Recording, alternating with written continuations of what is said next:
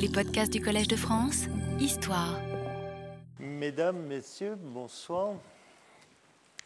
Alors, comme je vous l'avais annoncé la dernière fois, euh, on va parler, je vais vous parler des primates actuels. Nous, les humains, appartenons à cet ordre de mammifères qu'on appelle les primates. C'est un ordre, vous voyez, qui a été créé il y a déjà quelque temps par Linné en 1758. Et le but de l'opération, c'est à la fois de vous montrer la diversité, la biodiversité de cet ordre. Il y a plus de 200 espèces, hein, c'est beaucoup. Ça, c'est une chose. La deuxième chose, c'est essayer de répondre à cette question que vous ne m'avez pas encore posée. Mais quand on va sur le terrain et qu'on ramasse des fossiles, parmi ces fossiles, de temps en temps, on dit tiens, voilà un hominidé ou un préhumain. Alors, comment faites-vous? Alors, bah, on va essayer, à travers ces primates, de voir quels sont les caractères anatomiques qui permettent au sein de cet ordre de reconnaître ce qui est humain ou préhumain, c'est-à-dire ce qui appartient à notre grande famille, la famille humaine. Donc ça, ce sera la partie courte pour ce soir.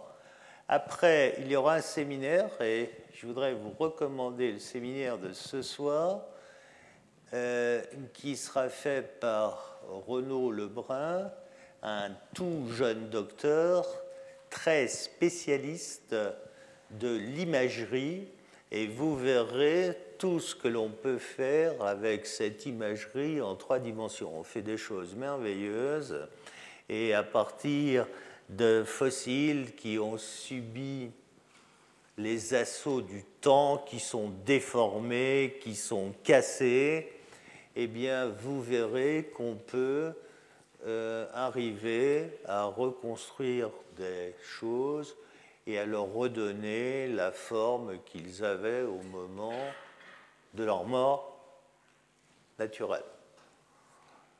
Euh, et ça, ce sont des techniques qui sont maintenant de plus en plus employées. Et donc, c'est très important dans ce que on va faire. Alors, les primates, vous voyez, sont des mammifères arboricoles qui vivent principalement dans les forêts tropicales et subtropicales. Naturellement, quand on dit ça, c'est homme excepté. Hein. Nous, on ne vit pas que dans les forêts tropicales ou subtropicales, hein. c'est évident. Euh, les grands singes là que vous avez, vous reconnaissez, euh, ce sont des chimpanzés. Alors, quelle est la distribution géographique de ces primates? Alors, globalement, dans la littérature, vous trouverez pour les primates deux grandes classifications. La première, la plus ancienne, on vous parle, il y a deux grands groupes, les prosimiens et les anthropoïdes. C'est ce qui est employé sur cette image.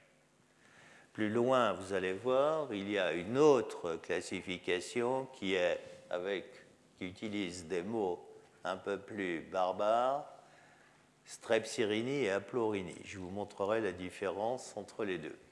Gardons l'ancienne. Les prosimiens, ceux-là, là, c'est globalement ceux que vous appelez les lémuriens. Globalement. Donc vous voyez, c'est la petite étoile bleue. Vous les trouvez où? Ben, Vous les trouvez à Madagascar. Et puis vous les trouvez là, en Asie du Sud-Est, en Indo-Malaisie. Donc, ces prosimiens, en voilà le loris qui est là. Pardon, là, dans le sous-continent indien.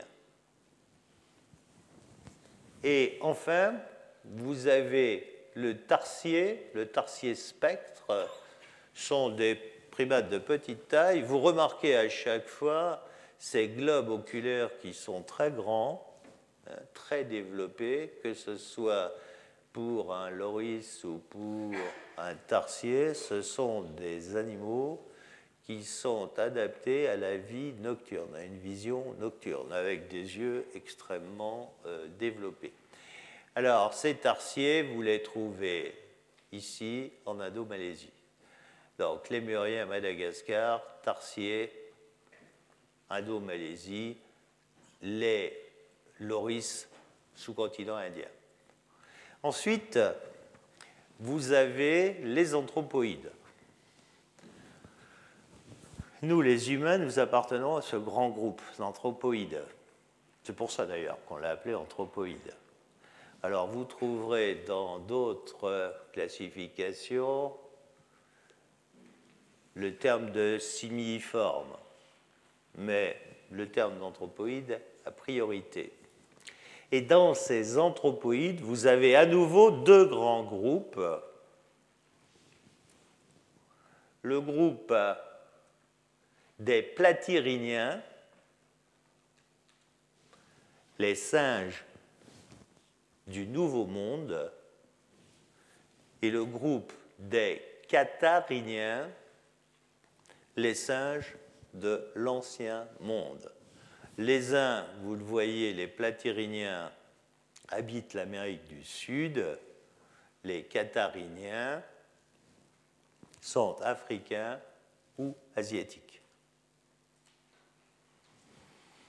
Alors, dans les cathariniens, ah oui, je précise, il n'y a pas de faute sur l'image que vous voyez. Si tout à l'heure, ou si vous avez maintenant un livre où catharinien ou platyrinien sont écrits avec un seul R, et ça arrive très souvent, c'est là qu'il y a une faute. Hein. Il y a deux R, toujours. Euh, ces cathariniens, ils ont à nouveau deux grands groupes, une branche qu'on qualifie d'africaine et une branche qui est qualifiée d'asiatique. La branche asiatique, c'est l'orang-outan actuel, et globalement les gibbons au sens large. Orang-outan, gibbon.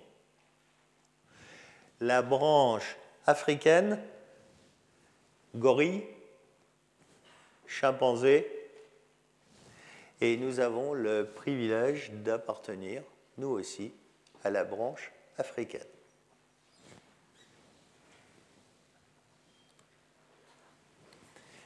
Alors voilà ce groupe des primates.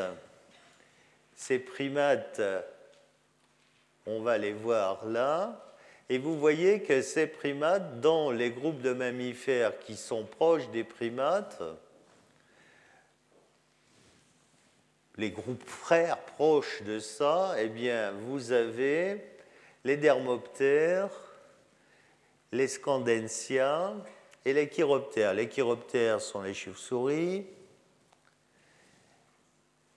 les scandensias, ce sont les tupaias, je vais vous montrer. Et les dermoptères, vous les connaissez, sont ces petits animaux qu'on appelle les écureuils volants.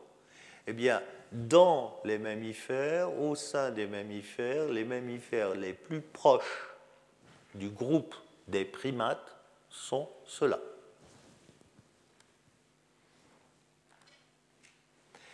Euh, voilà un tupaia. Vous voyez, c'est une petite bête. Euh, adorable. Euh, je me souviens quand j'étais étudiant, il n'y a pas si longtemps, mais déjà quelques années, et quand on faisait les primates, une année, on nous enseignait que les tupayas étaient des primates, et l'année d'après, on nous enseignait que ce n'étaient pas des primates. Depuis, on verra, on en reparlera, on a réglé ce problème, les tupayas n'appartiennent pas à l'ordre des primates et vous verrez, c'est un caractère au niveau de l'oreille qui fait qu'on peut montrer que ce ne sont pas des primates et que c'est un groupe très proche des primates, le groupe frère, mais ce ne sont pas des primates. Voilà les dermoptères, ceux qu'on appelle les écureuils volants, hein, parce que bon, ils ont une membrane qui leur permet non pas de voler, mais de planer, dans le meilleur des cas. Et voilà tout le reste des primates avec le dernier groupe que vous connaissez mieux ici, le groupe des humains.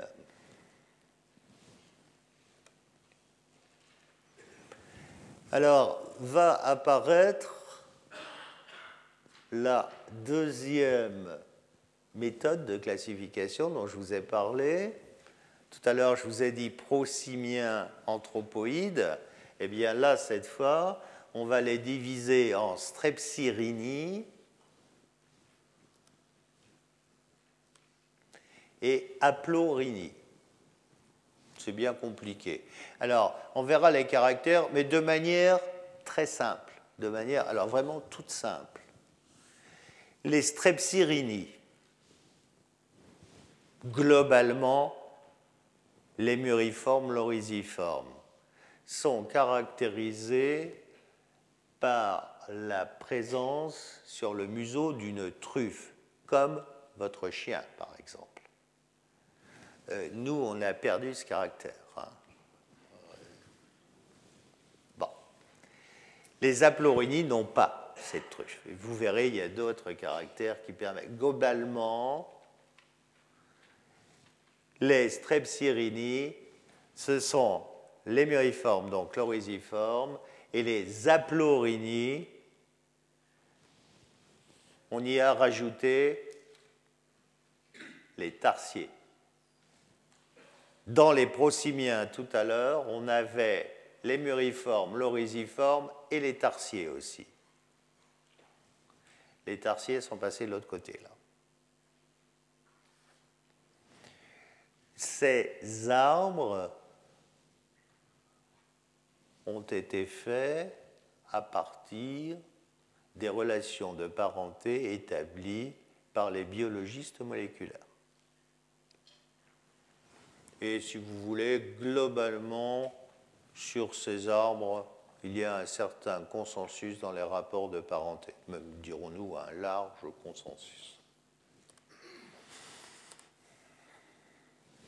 Dans ces aplorini, vous retrouvez les deux groupes dont je vous ai parlé, les platyrini, qui sont les singes du Nouveau Monde. Ceux-là, entre autres, ont trois prémolaires. Ce qui est pratique pour les paléontologues, parce que forcément les dents font partie des parties les plus dures du squelette et donc elles se fossilisent bien. par rapport aux Catharini, et nous les humains, nous appartenons, vous voyez, à ce groupe des Catharini qui est tout en vert là, et nous sommes caractérisés par la présence de deux prémolaires seulement. Vous retrouvez les singes du Nouveau Monde, les singes de l'Ancien Monde. Alors, dans ces singes de l'Ancien Monde, c'est un exemple là où le français est une langue moins riche que l'anglais. Les Anglais deux mots pour désigner les singes. Il y a les singes, monkey, et il y a les grands singes, apes. On n'a qu'un seul mot, singe, grand singe. Alors, les singes, ce sont les cercopitécidés, les cercopithécoïdes, voilà les singes. Les grands singes, ce sont ceux-là. Et nous, nous appartenons forcément aux grands singes. Hein, on n'allait pas se mettre euh,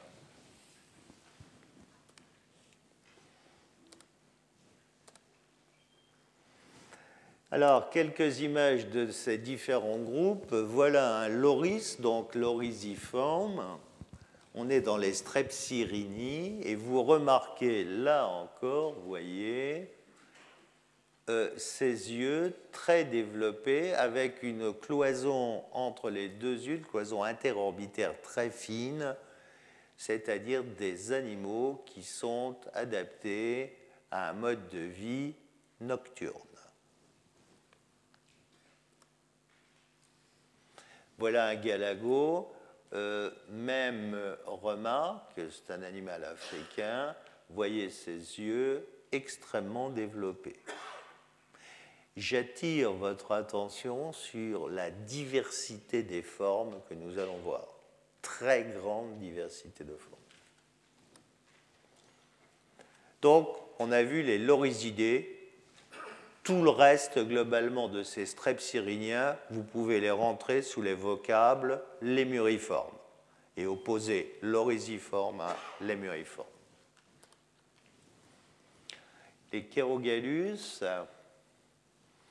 vous voyez, un petit animal, là encore, à vision nocturne, vous voyez, il a été pris au flash, ce qui fait qu'il a les yeux là, tout blancs. Madagascar.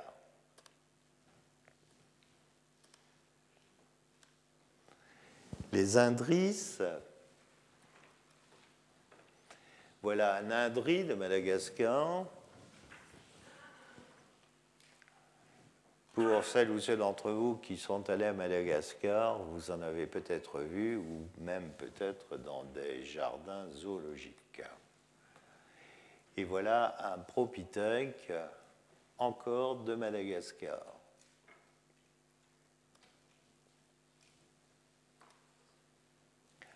Le dobantonien. Alors le dobantonien, que l'on appelle encore aïe malgache, est donc un animal de Madagascar qui est très très particulier, extrêmement spécialisé. C'est un animal qui mange des fourmis, des termites, et qui, pour ce faire, a à la main un doigt très long qui lui permet d'aller chercher les termites. Vous voyez le principe, hein, les grands singes, on a montré, c'est Jane Goodall qui avait montré ça la première fois chez des chimpanzés, des chimpanzés qui prenait des brins d'herbe, les coupait et rentrait ces brins d'herbe dans les termitières. Les termites montaient et après le chimpanzé mangeait. Bon, eh bien là, ils font ça avec le doigt, c'est-à-dire que très élégamment, ils mettent le doigt et après ils se lèchent le doigt. Bon, oui, mais ce sont des dobantoniens. Hein Ils ont par ailleurs, vous verrez, en fonction de ce régime alimentaire très particulier, ils ont aussi une formule dentaire, on verra, très particulière. Et voilà maintenant les vrais lémurs. Euh, celui-ci est le lémur qu'on voit classiquement dans tous les, jardins euh, zoologiques, dans tous les parcs zoologiques, vous avez des lémurs comme celui-ci, qui sont des, petits animaux. Alors, avec toujours une queue très longue qui est une queue préhensile. Voilà un autre qui est aussi classique dans les jardins. On passe aux aplorinies. Et dans les aplorinies, aux tarsiers, vous avez remarqué que le tarsier, les tarsidés, représentent le groupe frère de tout le reste, c'est-à-dire c'est le groupe frère des sébidés calitricidés, qui sont les singes du Nouveau Monde, et des singes de l'Ancien Monde, cercopitécidés, anthropoïdes.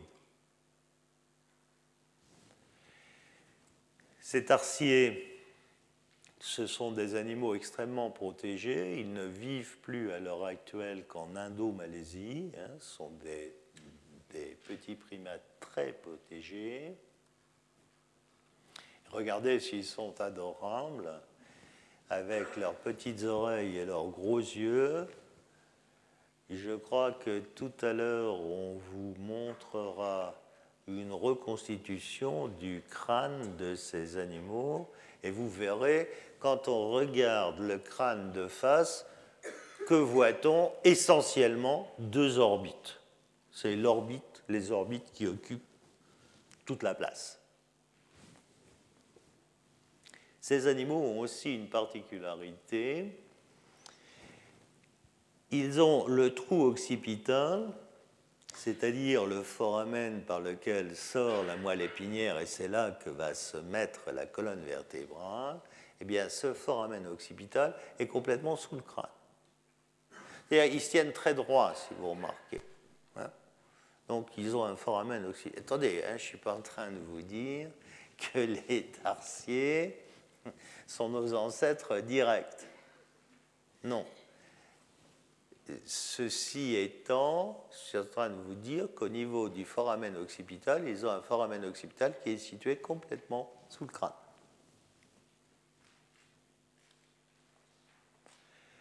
On arrive au groupe frère des tarsiers, donc. Groupe frère, ce sont les anthropoïdes.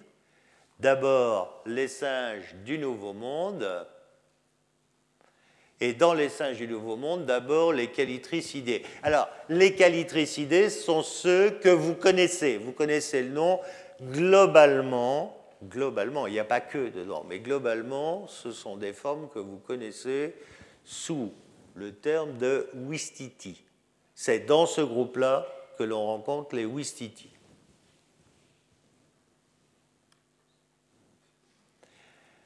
On est en Amérique du Sud. Ah oui, il y en a qui sont adorables. Hein.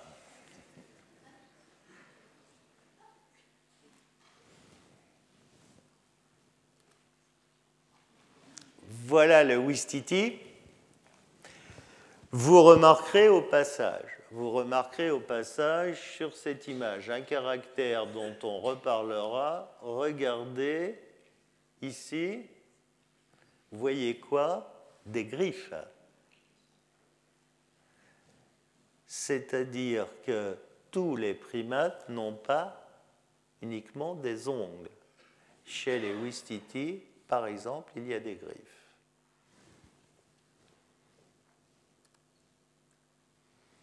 En voilà un autre qui est bien connu, le Léontopithèque. Tout cela sont des formes d'Amérique du Sud. Hein.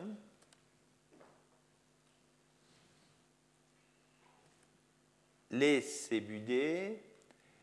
Alors, dans les cébidés, voilà un aotus, encore avec des yeux très développés.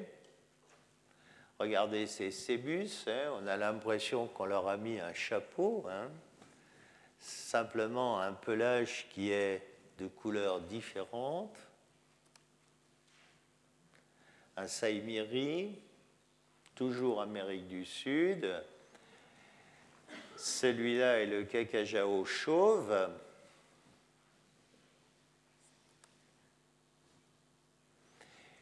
Voilà un attel. Remarquez la longueur, la longueur du membre supérieur. Hein.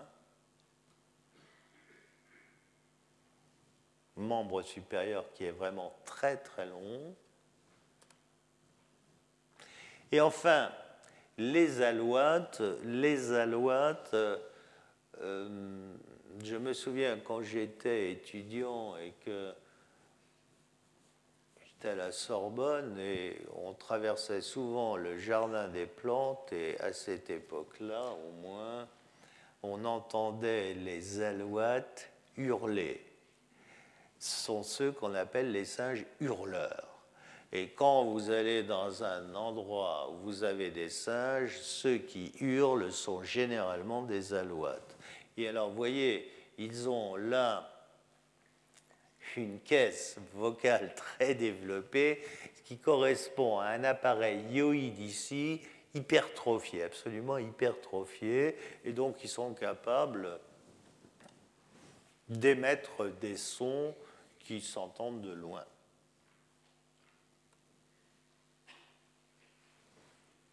On passe maintenant aux singes de l'Ancien Monde.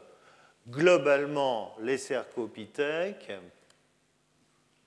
Alors, vous avez cet exemple célèbre. Tout à l'heure, je vous ai dit que ces primates vivaient en forêt tropicale ou subtropicale. Voilà les plus nordiques. Ce sont les macaques du Japon. Eux vivent dans des contrées où il y a même de la neige. Et c'est pourquoi on l'a représenté ici avec une boule de neige. Ce sont les seuls. Hein. Globalement, les primates, si je fais abstraction des humains, c'est un groupe de mammifères qui n'aiment pas le froid.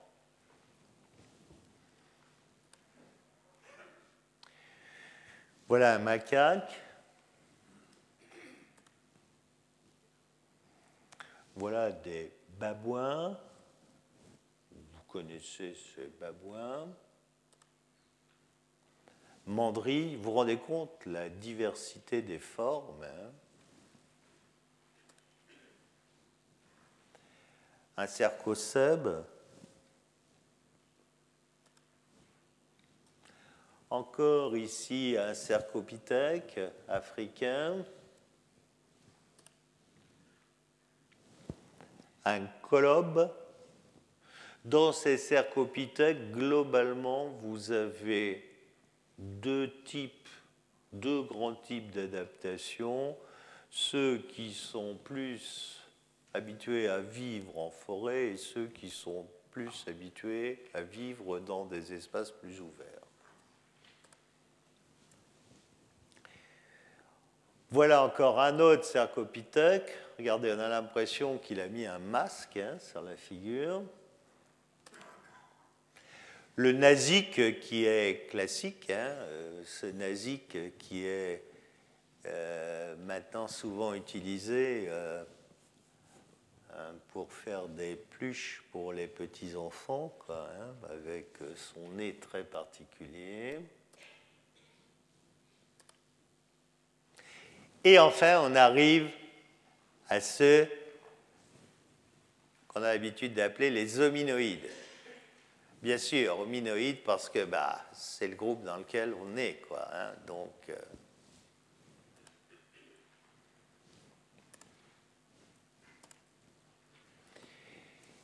Les gibbons, les gibbons, vous les connaissez aussi, sont des animaux qui sont très fréquents dans les parcs zoologiques et leur membre supérieur est tellement long, tellement long, que lorsqu'ils se déplacent en bipédie, et ils se déplacent volontiers en bipédie, eh bien, s'ils laissent leurs bras le long du corps, ils ont les mains qui touchent par terre. Donc, ils se déplacent souvent en bipédie en tenant leurs membres supérieurs comme ça au-dessus de leur tête. Souvent. Aussi émettent des sons. L'orang-outan, gibbon et orang-outan, c'est la branche asiatique des hominoïdes.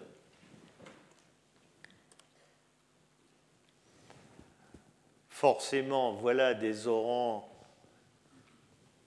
qui sont un peu moins jeunes, qui font plus sérieux, voyez.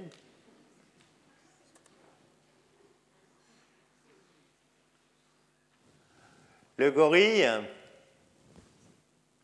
Alors, celui-là n'est pas n'importe quel gorille. Euh, j'imagine que vous savez, au sein des gorilles, euh, les Anglais appellent certains gorilles, quand ils les regardent, les silverback, c'est-à-dire les dos d'argent. Et les gorilles sont silverback quand sexuellement ils sont adultes. Celui-là est un silverback, il a des poils blancs dans le dos. Petit gorille, euh, un petit enfant,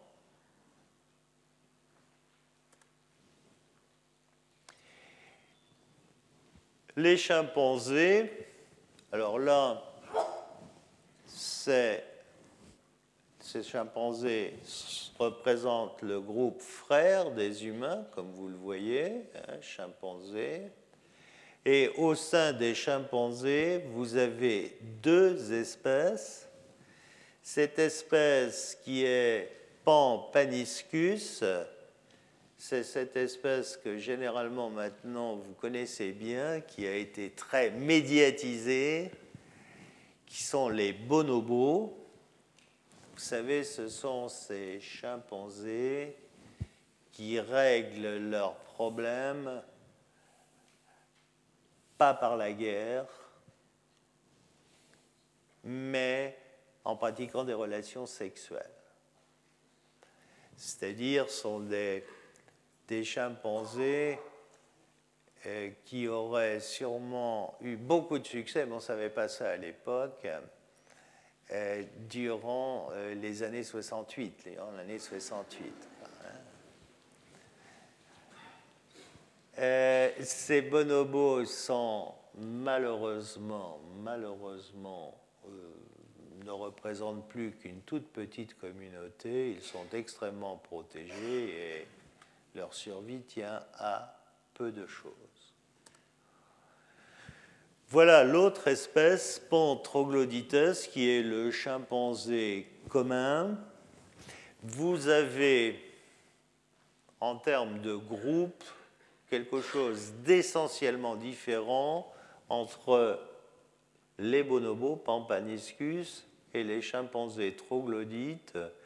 Les troglodytes vivent dans un groupe social de type patriarcal, avec un mâle dominant, les bonobos vivent dans un groupe avec une matriarche, dans un groupe de type matriarcal. Les bonobos ont réussi à éliminer l'infanticide.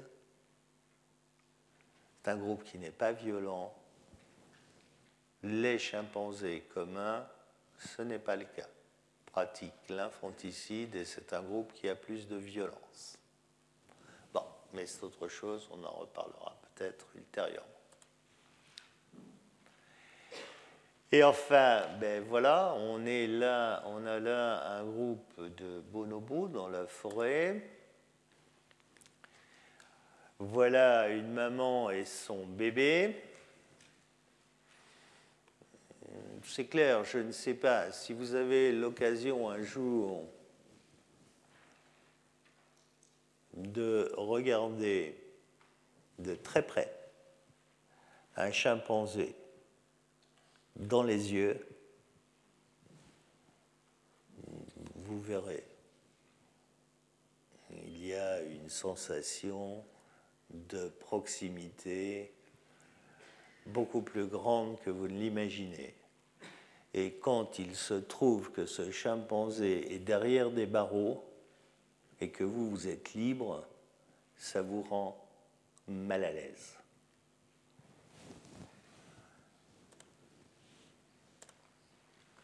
Enfin, nous, les humains. Donc, avec ces quelques images, qui représentent ou qui veulent représenter la diversité de formes au sein de cet ordre, 200 espèces à l'heure actuelle, 200.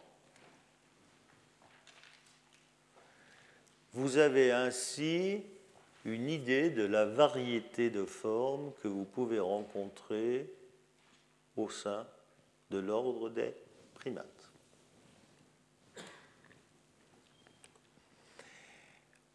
On va maintenant commencer à essayer de trouver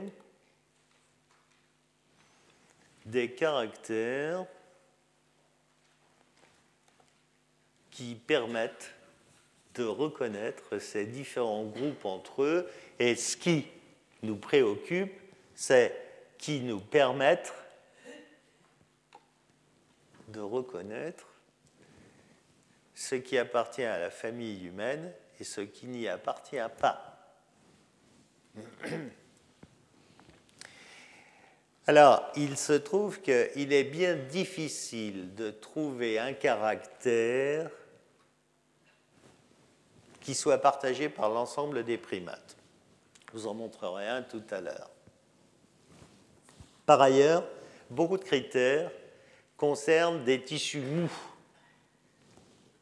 ce qui bien évidemment n'est que très peu utile pour les paléontologues.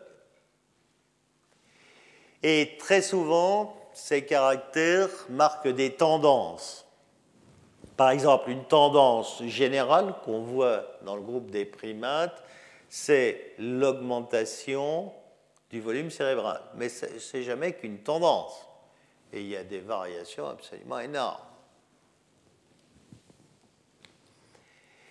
Et donc, de fait, quand vous avez un matériel fossile qui est toujours par essence fragmentaire, eh bien, il peut être difficile, dans certains cas, de savoir à quoi vous avez exactement affaire et à quel groupe vous devez l'attribuer.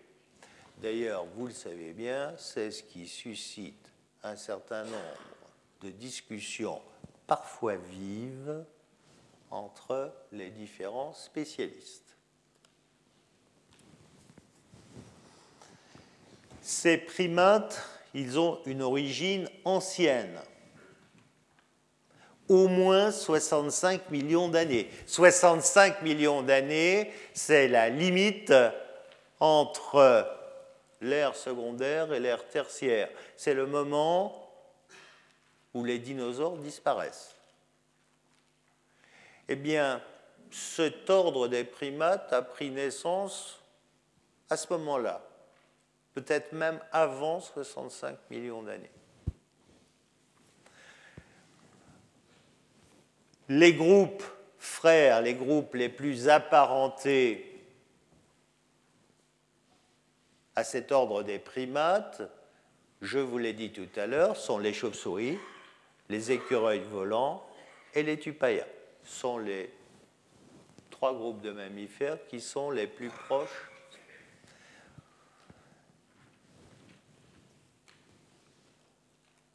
À l'heure actuelle, il y a 200 espèces actuelles de primates et plus d'espèces fossiles. C'est un groupe, vous avez vu, qui dans la forme, dans ses formes, est très diversifiée. Les formes sont très diverses les unes des autres. Et elles occupent des niches écologiques qui sont très variées. Leur déplacement est varié aussi. Ces primates, ils peuvent être quadrupèdes, mais cette quadrupédie, ils peuvent la pratiquer dans les arbres, alors c'est une quadrupédie arboricole. Ils peuvent la pratiquer par terre, alors c'est une quadrupédie terrestre. Mais dans cette quadrupédie terrestre, ils peuvent pratiquer une quadrupédie avec excusez-moi, il n'y a pas de nom français pour cela, en pratiquant le knuckle walking. Le knuckle walking, qu'est-ce que c'est? Simplement, les gorilles chimpanzés qui pratiquent le knuckle walking, quand ils sont à quatre pattes, quand ils se déplacent en quadrupédie, ils posent le dos de la deuxième phalange de leurs mains sur le sol. C'est-à-dire qu'ils ont les mains repliées comme ceci. Ce qui veut dire au passage que l'ancêtre que nous partageons avec les chimpanzés pratiquait sûrement le knuckle walking. Puisque, regardez, c'est l'hypothèse la plus économique. Vous avez les gorilles qui pratiquent le knuckle walking, vous avez les chimpanzés, nous, non. Jusqu'à maintenant, hein, euh, tout à l'heure en venant, là, j'ai vu personne qui faisait le knuckle walking. Hein. Bon. Donc on a perdu, nous, ce caractère, mais il est très probable que notre ancêtre pratiquait, notre ancêtre aux chimpanzés et à nous, l'ancêtre commun, pratiquait le knuckle walking. Enfin, ils peuvent être brachiateurs.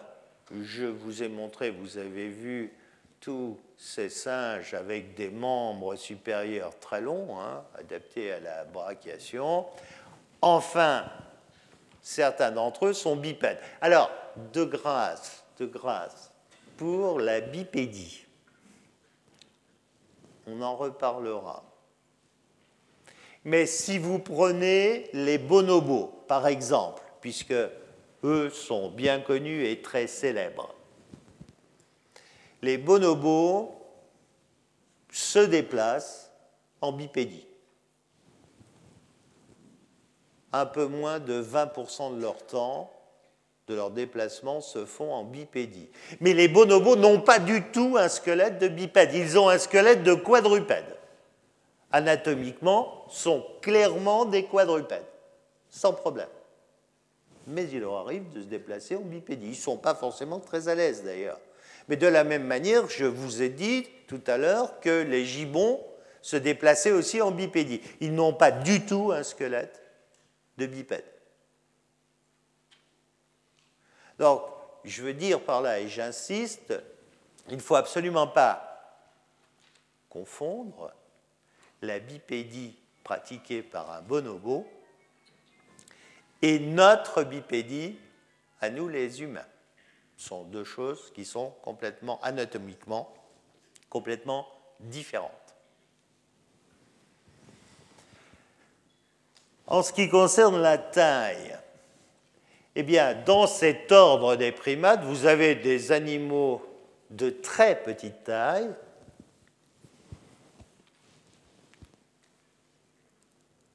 deux ou trois dizaines de grammes, de l'ordre d'une trentaine de grammes, vous voyez, hein, c'est tout petit. Les, plus gros se retrouvant chez les gorilles, je parle naturellement des primates dans la nature. Sur cette image, vous voyez 150 kilos. Alors vous allez me dire, bah, ce n'est pas eux les plus gros. Euh, si vous allez euh, au Japon, par exemple, et que vous allez regarder les sumo, ils font bien plus de 150 kilos. Mais j'ai parlé de naturel, hein, parce qu'il faut quand même avoir un régime très spécial. Hein. Donc, les gorilles, les gorilles mâles sont les plus gros. C'est impressionnant, hein, un gorille mâle, hein, quand vous promenez, je ne sais pas si ça vous est déjà arrivé, mais quand vous vous promenez dans la forêt et que vous vous trouvez face à face avec un gorille, c'est impressionnant. Quoi, hein. Le régime alimentaire, ben, ces animaux, ces primates, ils peuvent manger des insectes, ils peuvent manger des feuilles, des feuilles tendres généralement, ils sont folivores, et ils peuvent manger des fruits, ils sont frugivores. Si l'on imagine ce qui était pratiqué par la population ancestrale qui a donné naissance ensuite d'un côté aux chimpanzés et de l'autre côté aux humains, cette population ancestrale, très probablement, elle était en forêt dense, de type euh, tropical humide, voire équatorial, c'est-à-dire que vous aviez des feuilles tendres et des fruits l'année. Il n'y avait pas de notion de bonne et de mauvaise saison. On verra que peut-être, peut-être, nous sommes, nous, les humains, un groupe qui se qui s'est adapté à pouvoir vivre aussi en mauvaise saison. Je m'explique, on verra ça. Cela veut dire que si vous avez une mauvaise saison, ben vous n'avez plus les feuilles tendres, vous n'avez plus les fruits mûrs, euh, il vous reste de la nourriture qui est plus dure, qui est plus coriace.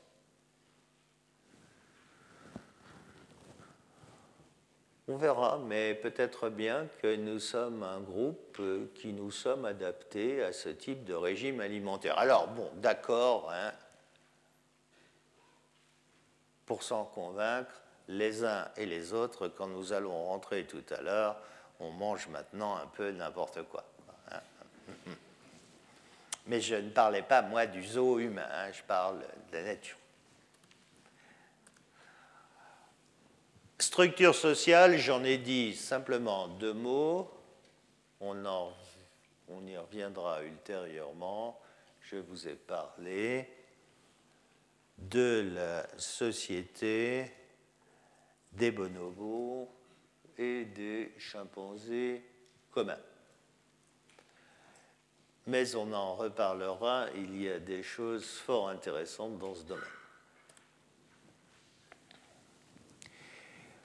J'ai mis sur ces images diverses définitions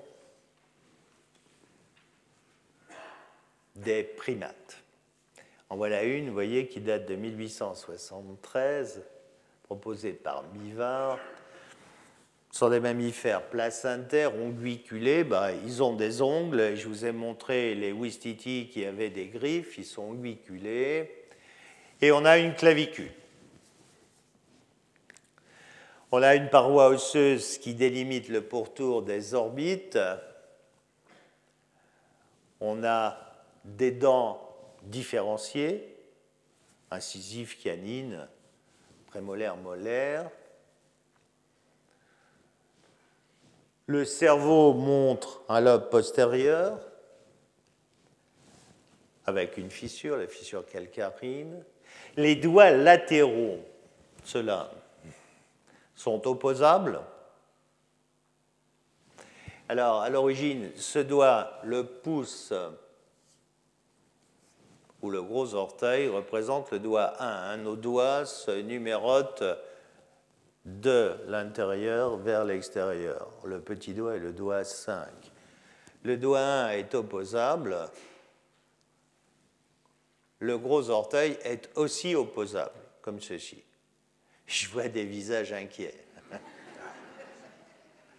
Rassurez-vous, on l'a perdu. Mais si je peux m'exprimer ainsi, vous touchez du doigt, pas du doigt de pied, hein, du doigt. Tout le problème que nous avons pour reconnaître l'évolution des caractères. Notre gros orteil, il n'est plus opposable. Chez le chimpanzé, chez le gorille, il est opposable. C'est-à-dire que l'ancêtre commun au chimpanzé et à nous, il avait un gros orteil opposable. Donc le caractère ancestral pour les humains, c'est gros orteil opposable. Le fait de ne plus l'avoir, c'est un caractère dérivé. Mais vous avez beaucoup d'autres mammifères qui n'ont pas le gros orteil opposable et pour lesquels c'est un caractère ancestral, plésiomorphe, Vous touchez là du doigt la difficulté à reconnaître la polarité des caractères. C'est parfois très, très difficile.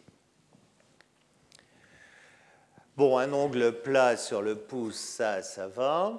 Le sécom est développé, eh bien ça, vous le savez. Le pénis est pendulaire. Les testicules sont protégés par un scrotum. Et il n'y a que deux mamelles pectorales. Vous voyez tout de suite comment ces caractères peuvent être utilisés par les paléontologues. Ça se fossilise mal.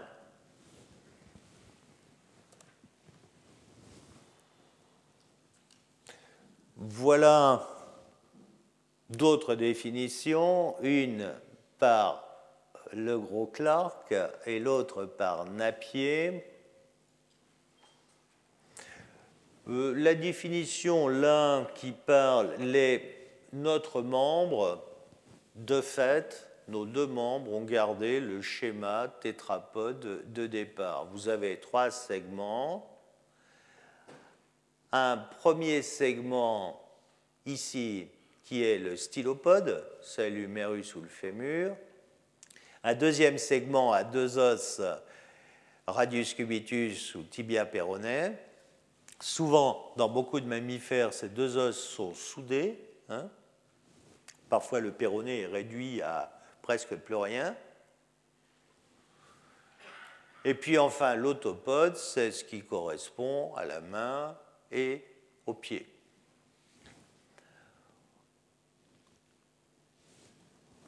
Vous avez parfois des griffes, mais le plus souvent des ongles, sauf chez les Wistiti, hein, sauf chez les calitricidés.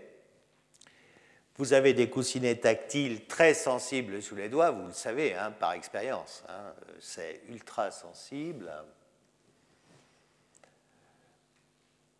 réduction de l'appareil olfactif, ça vous savez aussi, perte de certains éléments primitifs de la dentition. En effet, si vous prenez notre cas, nous avons un schéma dentaire à 32 dents. Deux incisives, une canine, deux prémolaires, trois molaires. Trois molaires, c'est ce qu'on avait au départ. Deux prémolaires, on a perdu deux prémolaires au cours de l'évolution, il y en avait quatre au départ. Et on a perdu une incisive. Il y avait trois incisives. Je parle chez les placentaires. Bien sûr, on assiste à un développement du cerveau à la fois qualitativement et quantitativement. le système de gestation aussi est particulier. Vous avez une prolongation des périodes postnatales qui entraîne un investissement parental plus important. et la conséquence principale de tout ça, c'est apprentissage, structure sociale. Ça, c'est extrêmement important très important. Sur cette image, vous revoyez les griffes des calitrix et enfin, vous revoyez de manière plus claire que sur ma main le knuckle walking. Voilà la deuxième phalange qui s'appuie sur le sol chez les gorilles et chez les chimpanzés. Knuckle walking.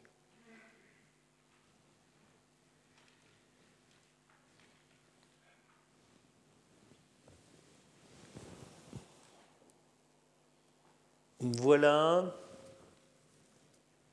un caractère important pour définir l'ordre des primates. Vous avez ici une oreille, le pavillon externe, vous avez la membrane tympanique, vous avez les osselets, marteau, enclume étrier, puis vous avez l'oreille interne avec la cochlée et les trois canaux semi-circulaires dans les trois directions de l'espace. La trompe de Stache, c'est la soupape de sécurité. Eh bien, cette région sur le crâne, c'est la région de la bulle tympanique. Cette bulle tympanique, chez les primates, elle ne comprend qu'une seule unité osseuse, celle-ci, le pétreux. C'est l'os que vous appelez encore le rocher, pétreux rocher. Chez tous les autres mammifères, vous avez une autre unité osseuse qui forme la bulle, qui est l'entotympanique. Les primates n'ont pas d'entotympanique. Leur bulle est faite uniquement à partir du pétreux. Et à partir de là, cette région auditive est tellement caractéristique que l'os qui est en rouge là, et qui est l'ectotympanique. C'est ectotympanique chez tous les mammifères, chez tous, au départ. C'est un demi-anneau ouvert vers le haut sur lequel se fixe le tympan. Chez tous les mammifères, c'est comme ça. Eh bien, chez les primates, Premier caractère, chez tous, il n'y a pas d'entotympanique, il n'y a qu'un seul os pour faire la bulle auditive, c'est le pétreux. Et regardez maintenant les diverses positions et diverses formes de l'os qui est en rouge, c'est-à-dire l'ectotympanique. À lui seul, il va caractériser toutes les grandes familles de l'ordre des primates. Regardez, chez les lémures, ici, vous reconnaissez ce demi-anneau ouvert vers le haut dont je vous ai parlé, le tympan est fixé là-dessus. Eh bien, cet ectotympanique, il est à l'intérieur de la bulle. On est chez les lémuriens, chez les lémuriformes. Chez les lorisiformes, eh bien, cet anneau ouvert vers le haut, il est soudé juste à l'ouverture de la bulle. Il n'est pas en même position. Chez les tarsiers, il est soudé à l'ouverture de la bulle, mais il est allongé en conduit auditif externe.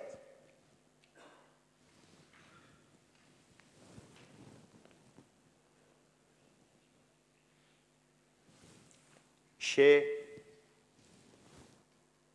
les singes, l'ectotympanique là est soudé à l'ouverture de la bulle et la bulle est plutôt réduite. Chez les singes de l'ancien monde, regardez, la bulle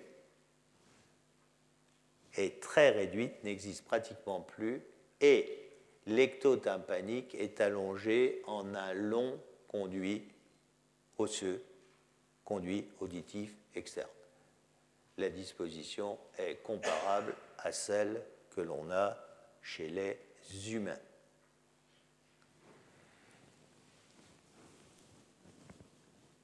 C'est à partir de ces caractères que le tupaya était tantôt un primate, tantôt un non-primate. Il y a maintenant, après étude, il a été montré que le tupaya a un entotympanique et donc on le sort du groupe des primates. Mais vous avez là une structure, la structure auditive, qui vous permet de reconnaître, vous voyez, très facilement et très aisément les grands groupes de primates actuels. Alors, forcément, forcément,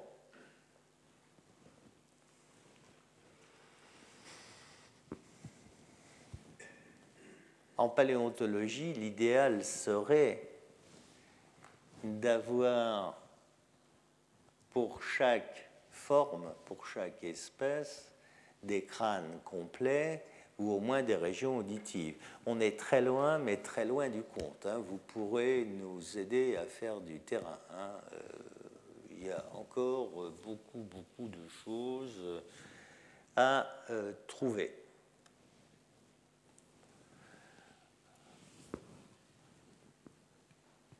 En ce qui concerne, j'en ai parlé, la fermeture de l'orbite, voyez, voilà un mammifère ici, et vous n'avez pas de cloison post-orbitaire, c'est-à-dire que l'orbite s'ouvre vers l'arrière. Ici, chez ces primates, vous voyez, vous avez toujours une cloison, là, une barre post-orbitaire.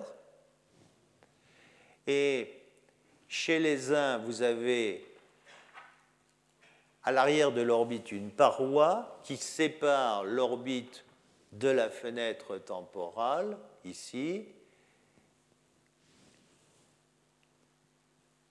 Cette paroi, cette orbite séparée de la fenêtre temporale, vous l'avez incomplètement, incomplète chez les tarsiers, complète chez tous les anthropoïdes. Chez les lémuriformes et les lorisiformes, vous n'avez juste que la barre postorbitaire. Par contre, vous n'avez pas de cloison postorbitaire qui sépare l'orbite de cette région ici qui correspond à la fenêtre temporale, à la partie postérieure. Si vous voulez bien, on parlera des dents je préfère vous en parler globalement la prochaine fois. Merci. Retrouvez tous les podcasts du Collège de France sur www.collège-de-france.fr.